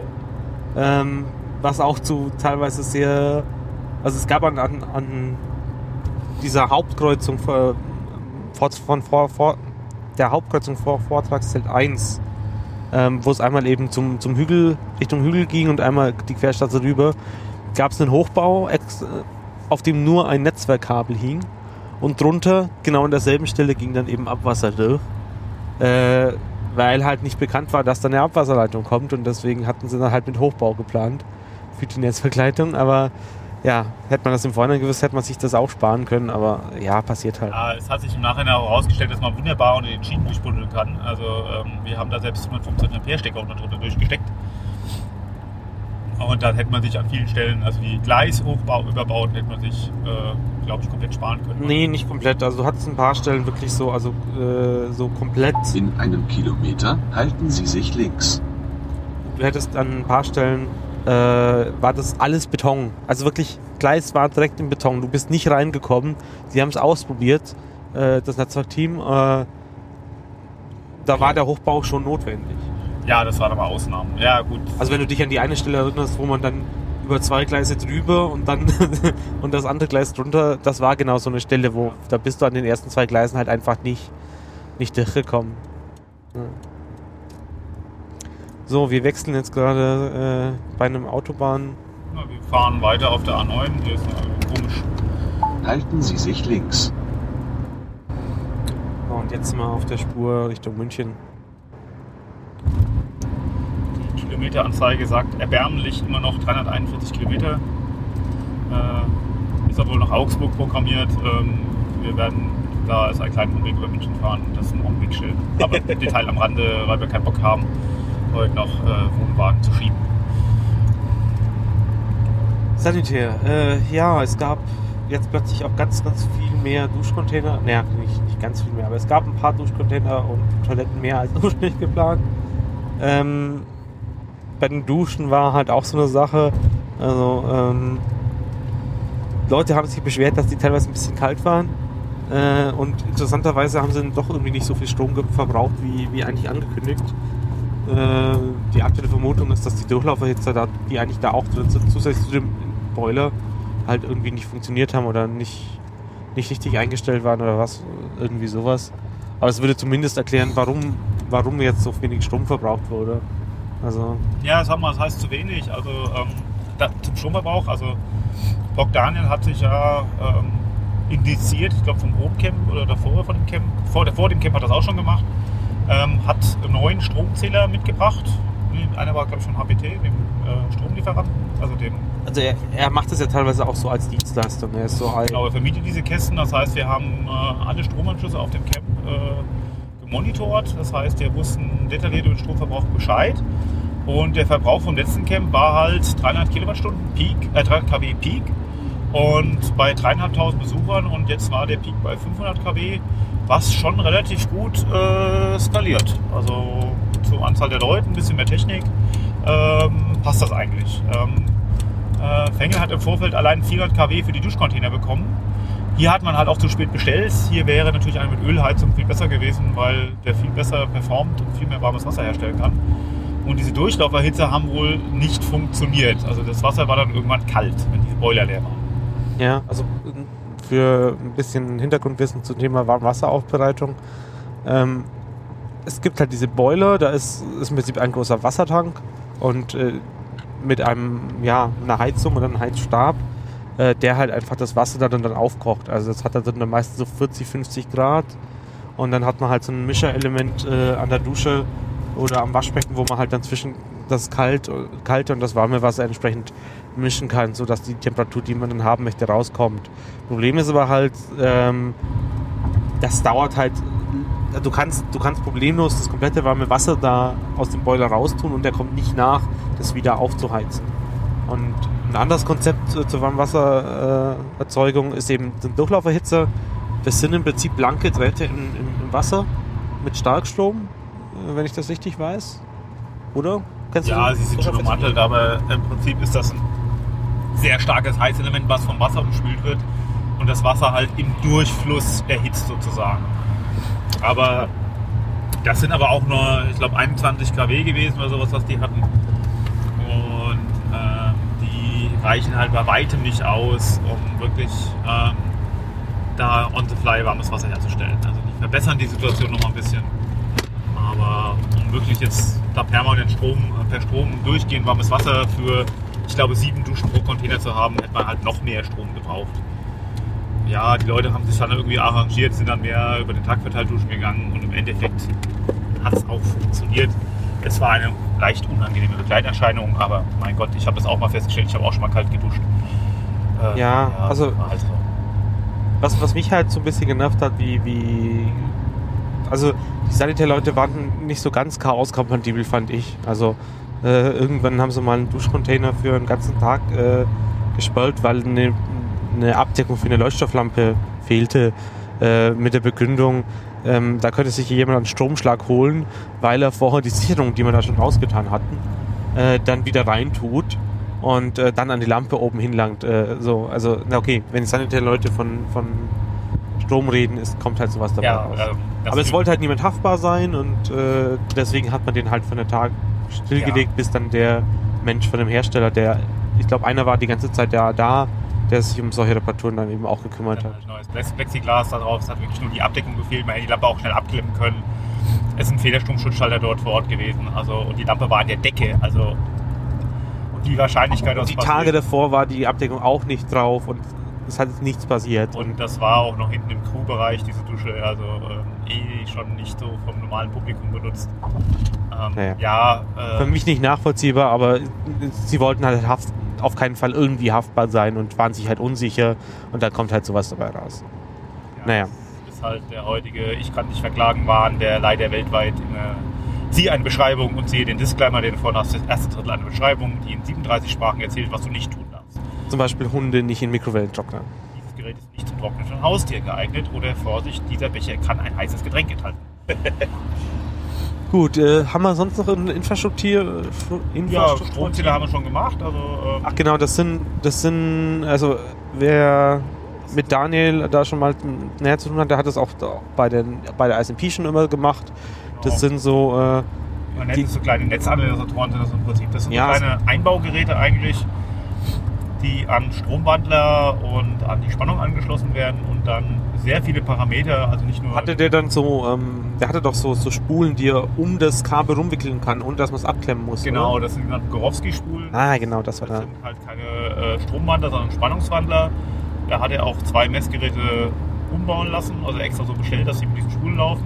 Eins habe ich dann noch repariert, weil das dort der Mist angezeigt hat. Äh, Das hatte wohl irgendein Azubi zusammengelötet. Ähm, Nachdem ich da irgendwie einen Berg Lötzenperlen und Flussmittelrechte rausgewaschen hatte, ging es dann auch. Ähm, Waren alle diese Nein, Messgeräte? das waren nur zwei, die umgebaut waren. Ähm, teilweise haben wir auch Strom abklemmen müssen und diese Spulen draufstecken müssen. ja. Und teilweise haben wir auch Klappwandler, die wir auch aber umklappen konnten. Okay. Da Also war auch immer so, dann, genau, äh, haben wir auch mal kurz den Himmel ausgeschaltet und dann kam der Funk, ja, irgendwie war Stromausfall, uns ist der Rechner abgestürzt. Ja, hm. Okay, das war dann etwas, naja, es war nur irgendwie ein, äh, ein Klientrechner, dass die Leute sich im Engelsystem anmelden können. Also Ja. so dramatisch kann es dann nicht gewesen sein. Die restlichen hatten Laptops und die fünf Minuten. Der Strom ist dann auch öfters ausgefallen äh, während der Veranstaltung. Ja, ganz toll fand ich ja, als, als dieses professorische Strom im Engel da war und halt über die Projektleitung kam, äh, die einen Feststromanschluss hatten. Ähm, dann, dann war halt vorne an diesem Eingangstischbereich so ein Mehrfachstecker und da hat sich irgendjemand einen langen Mehrfachstecker dran gesteckt und den in die Sofaecke hingezogen und da hat sich dann wieder jemand was eingesteckt, äh, Genau, der Mehrfachstecker. also Diese, diese Vergabelung habe ich auch gemacht. Die war halt echt nur gedacht, ja, da hängt halt der Drucker und ein paar Laptops dran. Wo, wo halt am Engelsystem, da war auch alles schön festgemacht, dass man da, äh, ne? und dann war halt, irgendwie haben sie festgestellt, oh, da ist Strom. Die Kühlschränke waren übrigens auch noch dort eingesteckt, da hat Ja, ja. noch ein Kabel eingesteckt. Ja, und irgendwann hat er die Sicherung gemeint, und jetzt ist Ruhe und ähm, war halt do- doof, weil dann die Projektleitung auch keinen Strom mehr hatte, nur weil da ein paar Engel ihre Laptops laden musste und das, das Kabel ging wohl raus bis, äh, da waren noch so Waggons direkt neben dem Himmelzelt und da hatten Leute auch noch so eine Laptopstation, Ladestation eingerichtet. Also ich habe mich halt gewundert, als ich was drucken wollte und der Strom war nicht da und der zweite Drucker nicht also, funktioniert hat. ähm, ich hatte sie extra auf die Rückseite der Tisch gemacht, was die Kabel halt nicht so rumhängen, aber es verleitet wohl Leute dann doch dazu, da ihre Sachen einzustecken. Also am Kongress werde ich das wieder anders legen, äh, dass man definitiv da ähm, nicht so einfach drankommt, äh, obwohl da es im Gebäude auch Steckdosen gibt, wo man sich Ja, und vor allem eigentlich war zu dem Zeitpunkt halt eigentlich auch der Aggregatstrom da und äh, naja. Einfach äh, lieber vorher mal fragen, ob, ob, wo man sich sinnvollerweise einsteckt, anst anstatt sich einfach einzustecken. Ja, und ähm, ja, sonst gab es ein bisschen FI-Schalter-Bingo, wie jedes Jahr, ähm, war auch ganz lustig. Ähm, Aber es hielt sich echt in Grenzen, auch, ja, da kommen wir zum großen Stromausfall. Ähm, Nee, es war ja kein Ausfall. Ja, Es es war eine eine, geplante Stromabschaltung, Abschalt- also- nennen. Ähm, Äh, Fangen wir mal anders an. Ähm, 4500 Teilnehmer, das heißt, man braucht ein Sicherheitskonzept, in dem halt genau drin steht, wann was, in welchem Fehlerfall, bei welcher Wind- äh, und Blitzwarnung und sonst irgendwas zu passieren hat. Und ähm, ja, irgendwann am Abend war es halt mal so weit, dass ein Gewitter aufzog. ja, äh, dann hat sich halt ein Gewitter angekündigt. Ähm, ja, ich fand es also, ich bin andere Stürme gewöhnt, allein von, von Herrn Radio am Bodensee, glaubt man gar nicht, was da für Stürme kommen. Das war für mich ja, eine bessere Mütze für Wind.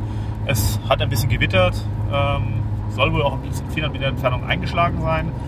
Ja, Ähm. die, die, also bei unserem Container meinte JJ, äh, dass der Blitz äh, einen Kilometer weit entfernt laut seiner Blitzwarnungswebseite äh, ist. Also war wohl in der Nähe, ja, aber es, es war halt in diesem Sicherheitskonzept drin gestanden, wenn die entsprechende Warnstufe da ist, dann räumt man die Zelte und die Leute gehen halt in ihre Autos, beziehungsweise Leute, die keine Autos dabei haben, gehen halt in die Gebäude.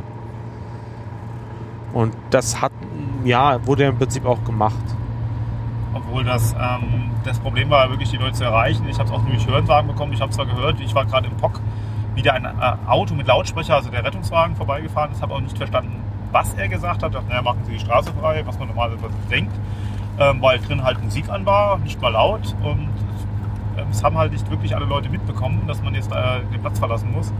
Ähm, man hat dann auch den Sicherheitsmenschen, die hatten zwar Schlüssel, haben dann aus irgendwelchen Gründen auch die noch verschlossenen Gebäude vom Zinglei-Park nicht aufbekommen.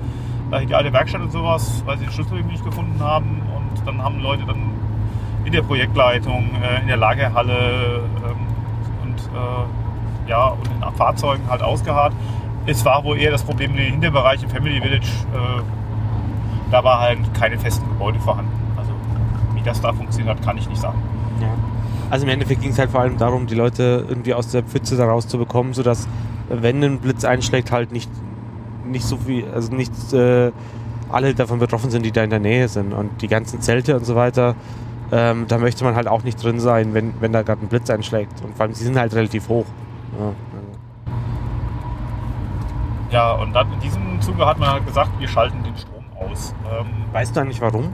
Äh, ja, es können ja Brände entstehen. Also ich fand die. Also die beste Begründung, die ich bisher gehört habe, war, ähm, du möchtest halt, wenn irgendwo ein Blitz einschlägt, schlägt, dann möchtest du dem, den, den, den dafür vorgesehen, also du möchtest nicht, dass der durch das Stromnetz sich halt dann im kompletten Ding auf, ausbreitet.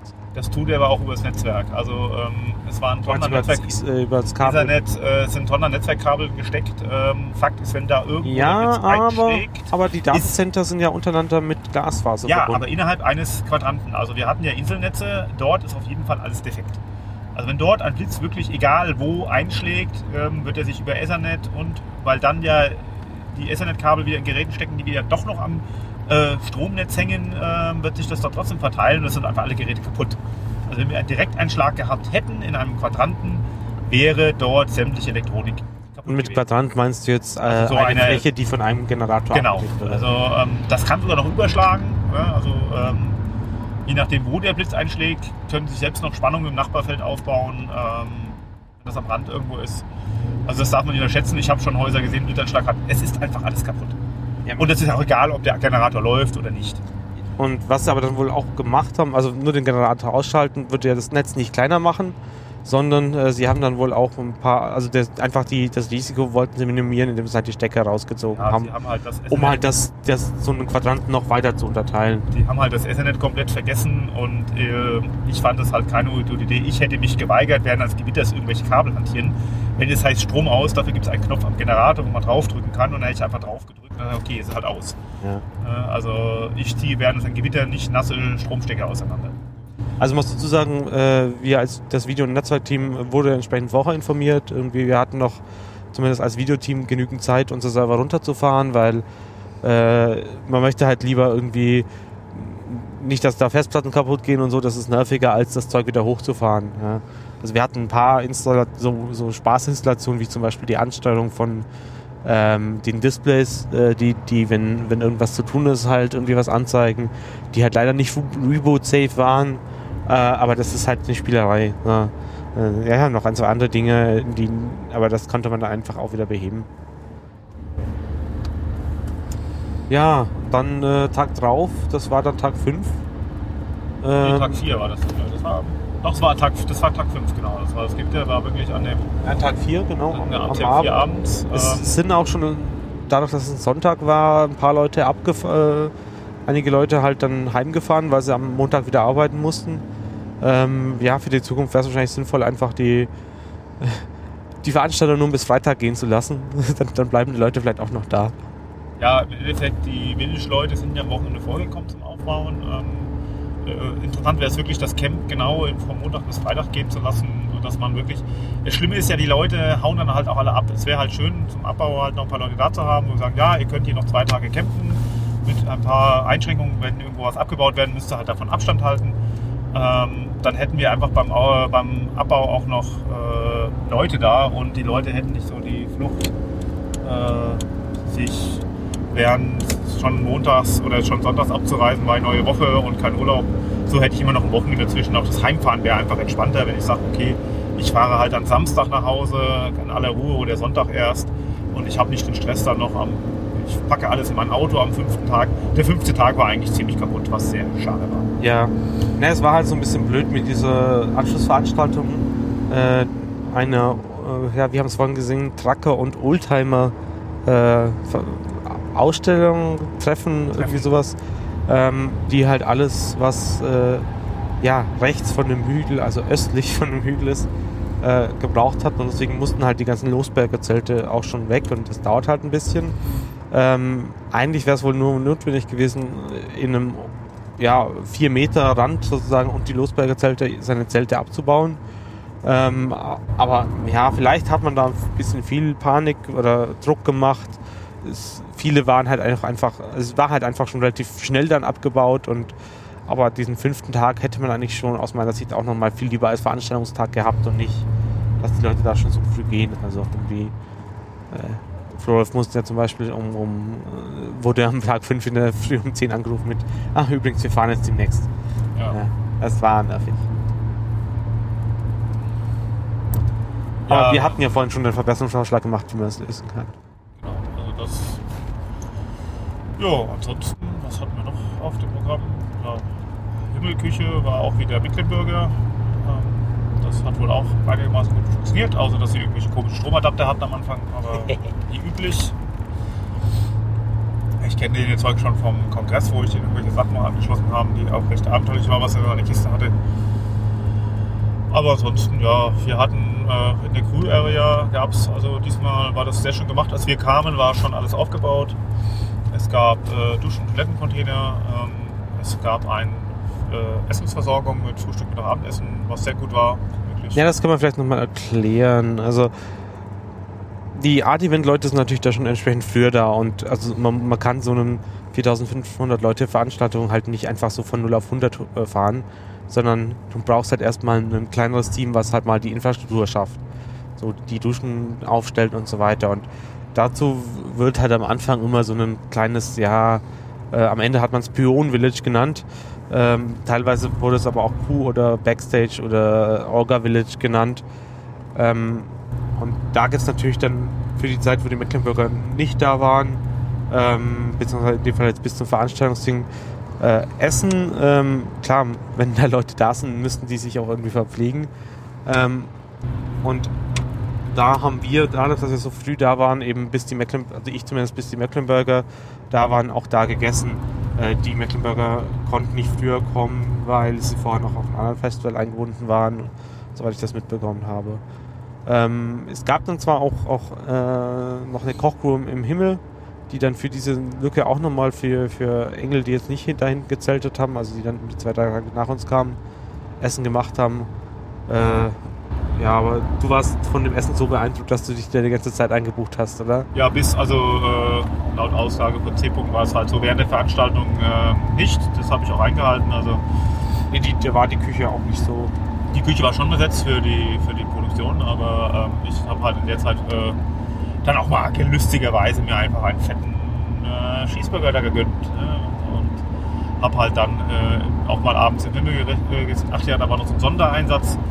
Ich gehe noch abends kurz zum Himmel, eigentlich nur um einen neuen Akku fürs Funkgerät zu holen. Dann synkt noch da und da kommt jemand, ein Engel hin. Ja, wir brauchen jemanden, der sich mit Strom und Hydraulik auskennt. Ein Behindertenlift in einem Fahrzeug ist ausgefallen. Dann habe ich sind wir halt da hingegangen, ja, gucken uns beide an, sagt, ja, also da brauche ich jetzt keinen Engel hinzuschicken, äh, der hat Plan das oder so nicht schauen wir mal. Ne? Dann haben wir noch den Bock Daniel angerufen, irgendwie, ich brauche mal ein Messgerät.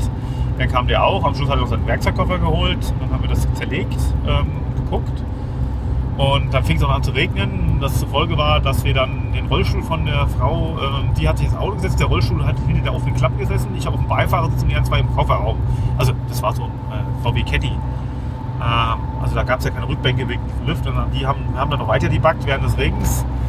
Äh, und wir dachten, es ist eine verpolte äh, Ansteuerung, weil so eine Rutschkupplung von einem Motor durchgeschnarcht hat. Und am Schluss war der Motor einfach nur durch den falsch eingestellten End, äh, Endschalter zu fest in den Anschlag gefahren. Den haben wir ausgebaut, äh, dann mit POC wieder äh, gängig gemacht und wieder eingebaut. Und die Frau war super glücklich. dass sie jetzt wieder wegfahren konnte. Also wo kriegt jemand einen solchen Support und von Leuten, die dafür auch noch nicht, die sich dann noch weigern, irgendwas anzunehmen und sagen, nee, das ist völlig in Ordnung. Ähm, auf jeden Fall hat zwar dreieinhalb Stunden gedauert, aber trotzdem, sowas macht dann auch wieder Spaß und sagt, gibt ein tolles Gefühl, sagen, ja, da konntest du der Frau jetzt helfen, die jetzt hier so weit vom Acker total aufgeschmissen ist. Ja. Gut, dann äh, sind wir eigentlich jetzt am Abbau. Äh, ja, wir veranstaltungstechnikmäßig mussten wir diesmal unser Zeug äh, Video nur unsere eigene Hardware abbauen und, und einpacken. Ähm, Im Zelt war diesmal auch äh, Helfer da, die die, die die ganzen Leinwände, Beleuchtung und so weiter runtergenommen haben. Wir waren, glaube ich, um 3 Uhr in der Früh, äh, von Tag ja, 6 war es dann, ähm, waren die alle fertig. Ähm, weil dann, dann sollten eigentlich die Zeltbauer kommen und äh, die großen Vortragszelte abbauen. Kam dann wohl auch wieder mit Verspätung. Also heute am Tag, ja, was ist denn das? Sieben? Ja, müsste sieben sein. Ähm, waren dann beide Zelte unten und äh, ja, schauen wir mal. Ich vermute, dass die das schon noch schaffen, das bis zum 20. alles komplett leer zu haben, sodass diese andere Veranstaltung dann aufbauen kann. Ja, also muss wirklich sagen, ich hatte ja leider dann am Tag 5 noch irgendeine eklige Rüsselpest, die ich immer noch mit Rumärger äh, weggehauen, äh, die ich dann auch erstmal den gestrigen Tag im Bett verbracht habe. Ähm, ja, das habe ich im Abo nicht mitgekriegt, aber schon erstaunlich, wie viel weg ist. Also ähm, der Strom ist eigentlich, ich glaube, zu 90 Prozent abgebaut und stand auf dem Haufen. Ähm, die ganzen Losberger Zelte sind eigentlich komplett weg. Äh, die großen Zelte, bei dem Superzeltbauer wird das noch ein bisschen dauern. Äh, ein stand sogar noch komplett. Äh, aber. Mm, ja, nee, das Gestell, also die Plane war schon runter von Vortragszelt 1. Ja, aber Ach, hinten stand auch noch eins. Das stimmt, es stand noch, das Vortragszelt 2 stand noch, als wir losgefahren sind. Ja, ja genau. Also da stand noch ein. Äh, ja, aber ich vermute, dass, aber, dass das heute auch nochmal runter tut. Ja, also ähm, die anderen haben schon den neuen Strom für diese Veranstaltung war schon aufgebaut und äh, es sah wirklich so aus. Also ähm, klar, dieses, dieses, die Sanitärleute waren noch zugange, die Rohrleitung zu ziehen und die Container waren noch nicht alle weg, aber es machte eigentlich alles einen sehr vernünftigen Eindruck und dass der Zeitplan noch eingehalten wird. Also muss man wirklich ja. sagen, top. Ja, der hat es eigentlich, so weit wie es mitbekommen hat, relativ gut funktioniert, der Abbau. Ja, und ja, ich, ich fand gestern äh, konnten wir sich noch relativ gut unterhalten. War halt auch mal so eine. da, du konntest dann wirklich nochmal die wirklich melken, weten, dass gerade alles auf dem Platz ist. Und äh, war eigentlich auch ganz nett. Also ich werde auf jeden Fall beim nächsten Mal beim Abbau dann auch äh, den Tag dann auch dranhängen. Äh, muss das Zelt halt so stehen, dass es nicht im Weg steht, klar, aber ähm, ja. eigentlich, konnte mich eigentlich klagen. Ja, sonst noch was? Ja, schauen wir das nächste. Die Holländer wollen ja auch wieder ein Camp machen. Genau, da gab es, glaube ich, sogar ein, bei Milliways ein Treffen, so ein, ein erstes Vor Olga, Vorbereitungstreffen fürs Camp. Weiß man da schon genaueres? Ja, also ich weiß, die haben jetzt wohl auch bei uns beim, beim Engel, beim Julius nachgefragt sowas. Die wollen halt sich dann schon noch ein bisschen mehr äh, im Vorbild dieses, die wollen auch, äh, Holländer sollten sich den Himmel mal angucken, was wieder nicht funktioniert hat. Also es kam keine, die wollten mir eigentlich irgendwie diese Himmelorga mal mit einpflichten. Aber es ist wohl der Konsens, dass der das letzte Mal organisiert es nicht macht und dass sie dann doch mal wieder ein bisschen mehr an uns orientieren. Ähm, also ich muss wirklich sagen, das war ein gelungenes Camp, trotz aller Kleinigkeiten, die da passiert sind und dass man da vielleicht auch mal laut wurde oder so. Ähm, am Schluss hat man sich ganz normal unterhalten und es ist eine wirklich tolle Veranstaltung mit vielen engagierten Helfern gewesen. Und ja, es hat funktioniert. Und ich denke mal auch, die Haar davor war ja auch gut. Das war jetzt ein Ausrutscher. Und ich denke mal, wenn die Holländer das nächstes, übernächstes Jahr wieder hinbekommen, dann ist das auch wieder eine tolle Veranstaltung und dann redet keiner mehr über die um. Ja. Wird man mal schauen. Aber man weiß noch nicht wo äh, oder wie und da hast du jetzt noch nichts gehört, oder? Nein, also ich habe jetzt noch keinerlei Informationen. Sie hatten ja mal ein Treffen, das war günstigerweise dann, ich glaube, entweder am Field Day. Stimmt, am Field Day hatten am sie auch Day, Also Field Day war der Tag, wo man sich erst einmal mit 70 Leuten dieses Gelände mal genauer angeguckt hat. Da sind wir da echt mit zwei Reisebussen im März hingefahren, was auch sehr hilfreich war, dass man mal vor Augen hatte, was ist da. Ähm, da hatten sie wohl erstes Treffen gemacht. Ja, es ist noch Zeit hin. Also ich denke mal, man wird sich da noch öfters mal treffen. Ja, ansonsten nächstes Jahr ist wieder die SMP. Genau, die ähm, intergalaktische Club Mate Party. Bei meinem Steinach ist so ein Camp in Klein sozusagen auf dem Sportplatz vom äh, dortigen äh, ja, Sportverein. Genau, der, der nicht mehr genutzte Fußballplatz sozusagen. Also der, das sind noch ein paar Tennisplätze, glaube ich. Und das ist halt irgendwie mit 200, 300 Leuten äh, echt überschaubar, äh, kleines Camp und vor allem Vorteil in München halt locker in anderthalb, zwei Stunden zu erreichen. Ja, ansonsten gibt es auch, habe ich festgestellt, ein paar andere kleinere Camps. Also zum Beispiel, viele hatten jetzt EMF-Camp. Äh, Bekleidung irgendwie auf dem Camp mit dabei. Das heißt, äh, das ist in England wohl auch so die Electromagnetic Field heißt das ausgeschrieben. Eigentlich würde ich mir das fast mal anschauen. Ich kann das eigentlich nur weiterempfehlen, sich auch näher zu Veranstaltungen zu gehen, wenn das, wenn man jetzt auf den Geschmack gekommen ist. Dann äh, spätestens bis zum Kongress und äh, ja. Ciao.